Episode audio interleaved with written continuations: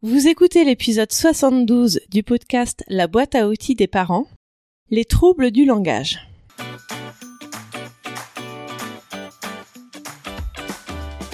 Bonjour, je m'appelle Juliette Cerceau et je suis ravie de vous accueillir sur la boîte à outils des parents. Je suis coach parental et coach de vie certifié.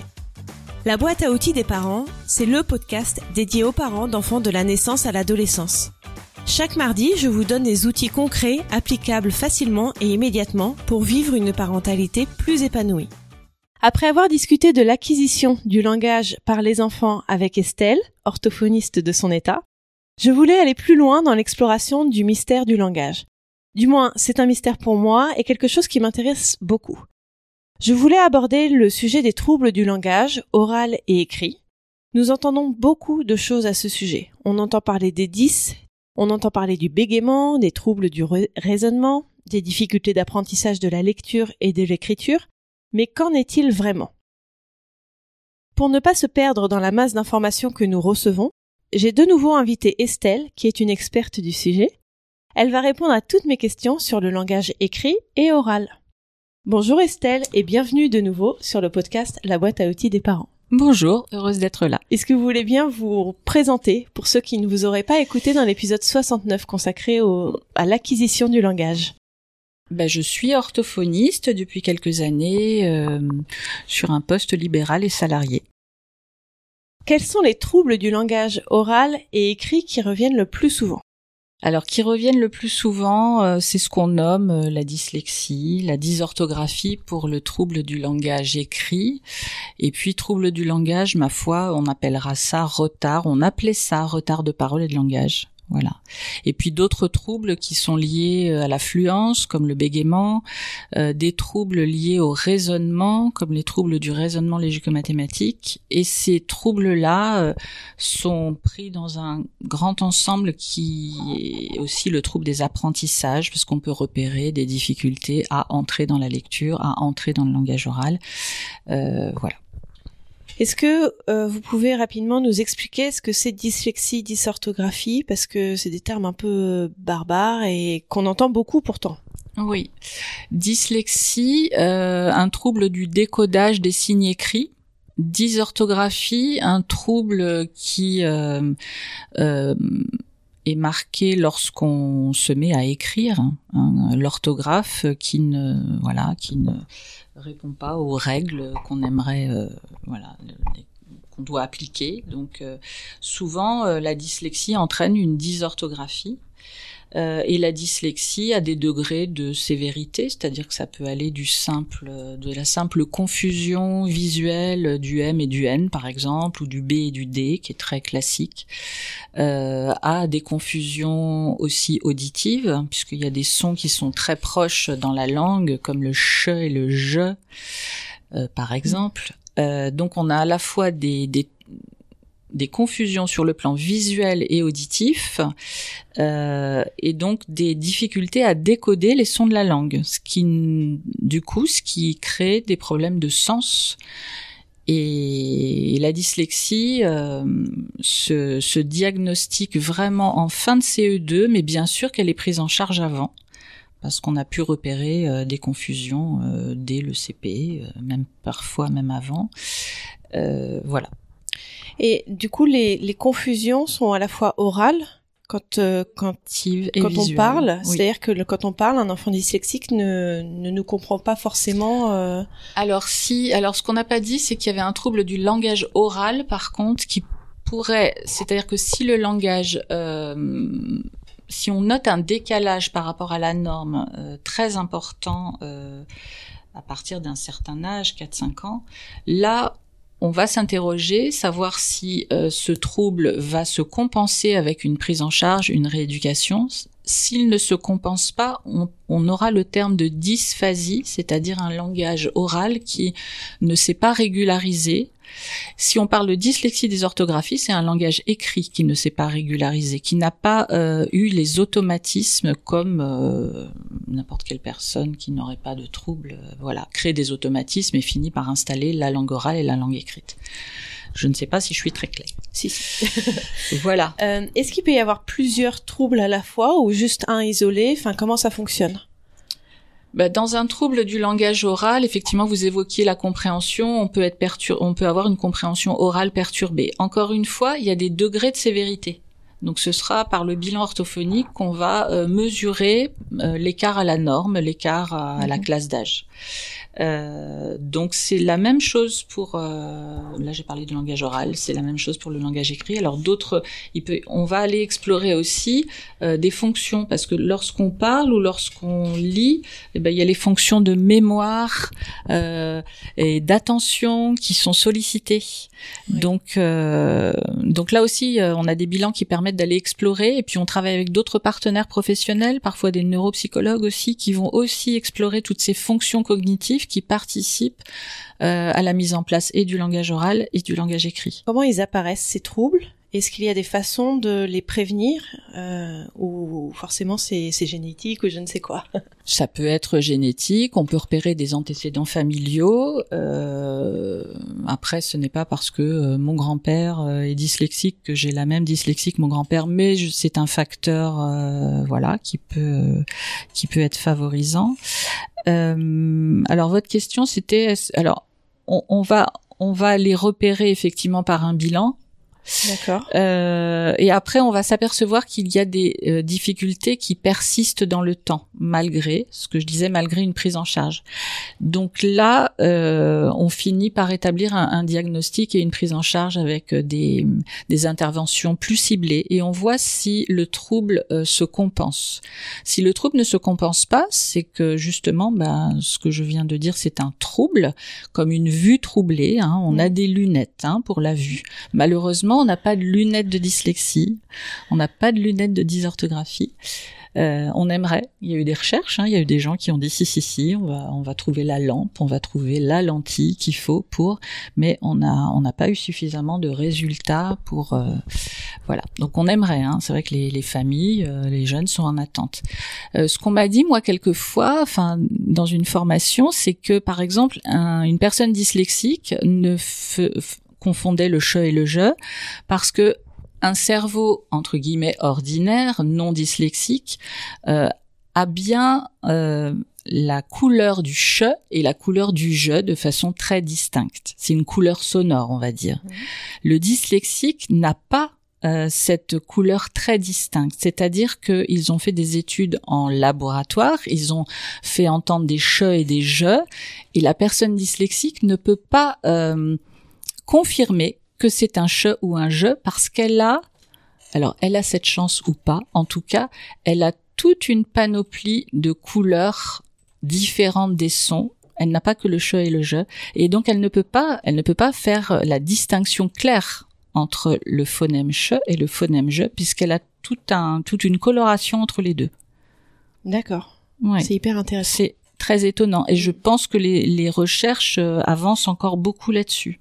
Donc, comment ces troubles sont guéris et est-ce qu'ils hmm. peuvent être guéris Est-ce qu'ils peuvent être guéris? Ça dépend des troubles, j'imagine si c'est, euh, ça dépend des troubles. Si on a diagnostiqué euh, une dysphasie, c'est-à-dire un trouble sévère du langage, un trouble durable du langage oral, euh, si on l'a diagnostiqué, confirmé, on va proposer donc un accompagnement, une rééducation.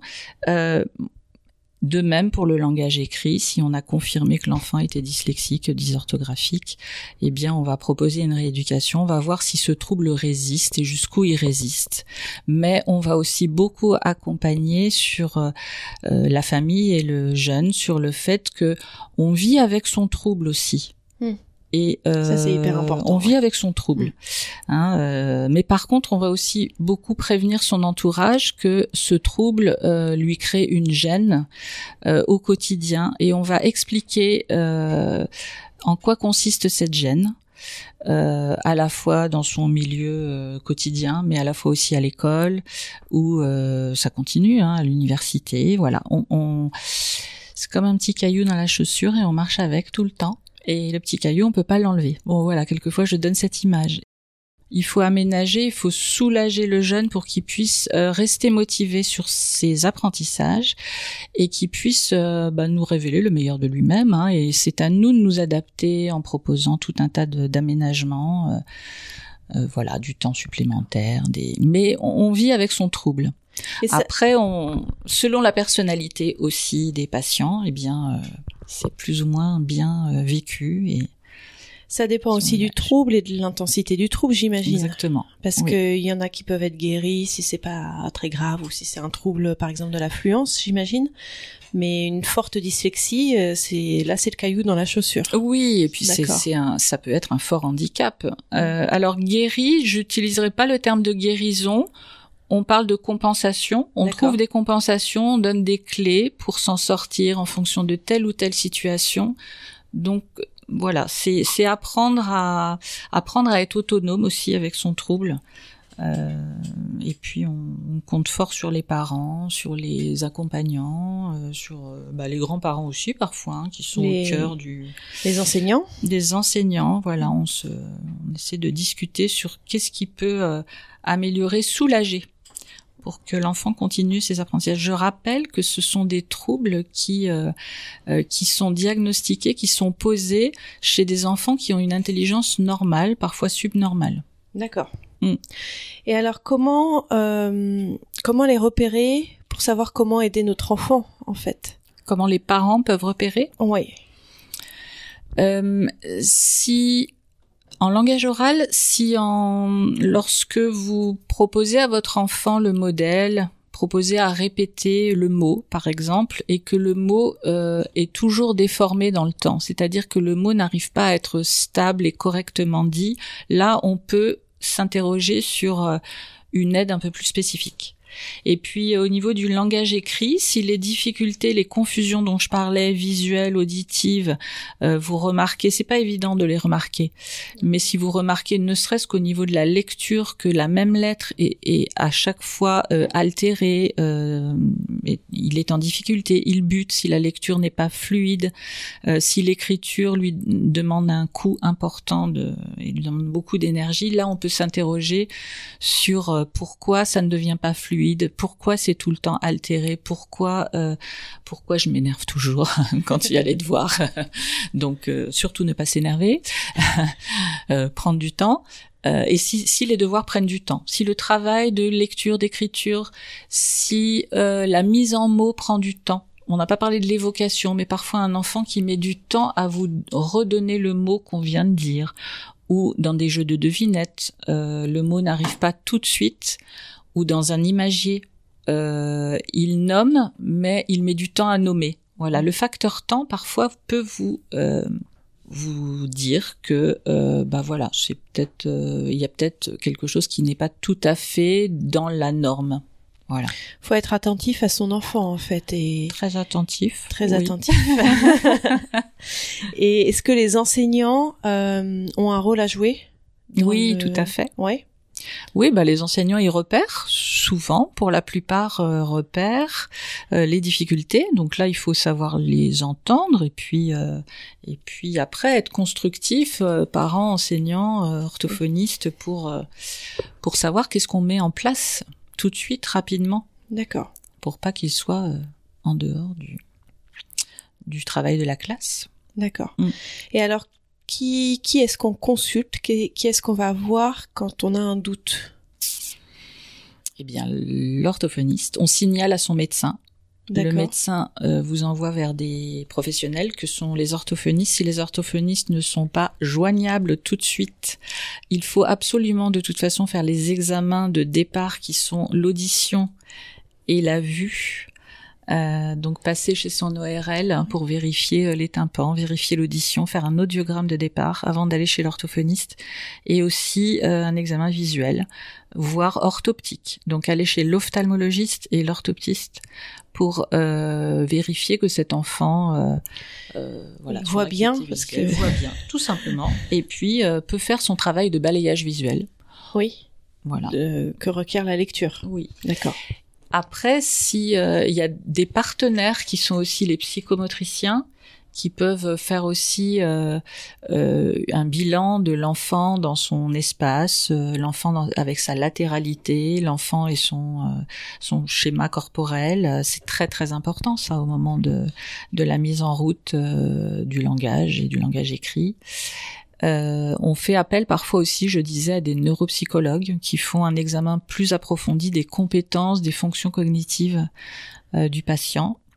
Et on essaie de mettre tout ça en commun pour savoir qui va prendre en charge et qui va euh, cibler le travail pour le patient. Et le mieux aider oui. l'enfant. C'est ça. Mm. Ok.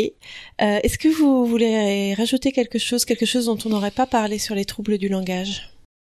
Eh bien, pour les parents, peut-être ne pas rester seul avec les questionnements, donc toujours solliciter même votre entourage, parce que dans votre entourage, il peut y avoir euh, des, gens qui ont, sont déjà passés par euh, des rééducations orthophoniques eux-mêmes ou pour leurs propres enfants. Donc, euh, interpeller, interpeller l'école, interpeller les, les professionnels, ne pas hésiter, ne pas et puis euh, se dire que normalement on apprend dans le plaisir et que si là l'enfant n'a pas de plaisir, vite on, on en parle, on consulte, euh, on essaie de, de garder quand même la motivation face aux apprentissages et, et le plaisir. J'en parlais aussi dans le, le podcast précédent, mais plaisir c'est important aussi.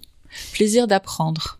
Voilà. Eh ben merci beaucoup Estelle d'être venue sur le podcast La boîte à outils des parents. Merci beaucoup Juliette.